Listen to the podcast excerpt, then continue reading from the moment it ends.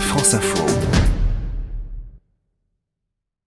Le photographe sud-africain Obi Oberholzer a passé un mois au Cambodge, à déambuler dans les rues, à flâner sur les marchés, à débusquer des temples.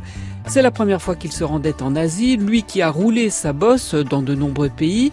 Et il a été tétanisé à son arrivée à Phnom Penh par l'atmosphère vibrillonnante de la capitale. Phnom Penh, c'est une ville euh, typique d'Asie avec des milliers de tuk-tuk, de vélos, des passants. Anne Quentin a suivi le travail de Obi Oberholzer. Obi n'arrive pas à capter en fait le rythme. Cette foule de passants pressés euh, qui a un sens de l'espace euh, auquel il n'est pas habitué le déconcerte complètement. Le photographe va alors opter pour une revue de détails drôle et décalée, comme nous le montrent les photos publiées dans le magazine Géo. Il se met à traiter les sujets systématiquement un par un. Il va d'abord photographier les rues, puis les tuk-tuk, puis les boutiques, et comme ça, peu à peu, il va arriver à absorber le choc de cette métropole complètement survoltée. Au marché, l'œil s'arrête sur les accumulations baroques des étals. Ce qui lui plaît, ce sont ces poissons séchés qui pendent sous votre nez, les viscères qui se répandent sur les étals des boutiques, et puis aussi les têtes de cochon qui lui sourient. Ça montre bien son humour, son sens du décalage, et le fait qu'il aimait l'atmosphère surréaliste des venelles dans lesquelles il pouvait se perdre.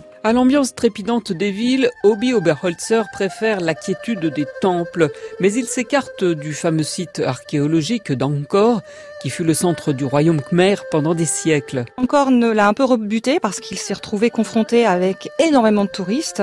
Plus d'un million de personnes maintenant visitent ce site par année. Et donc il a trouvé la parade, les petits temples périphériques. Et là, effectivement, il va prendre le temps de se poser sur les rochers moussus et de, ce qu'il dit, échanger des sourires béats avec les Bouddhas. Et puis, sa sensibilité de photographe l'amène à ressentir dans ce pays une pesanteur, le poids du passé.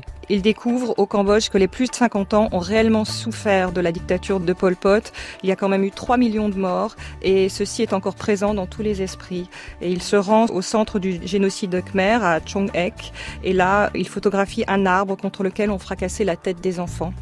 Mais il a vraiment quand même voulu garder aussi le souvenir d'un pays doux amer, avec euh, cette jeunesse qui est plutôt insouciante et puis cette génération qui, elle, porte ce poids euh, très présent du passé. Anne Quentin du magazine Géo.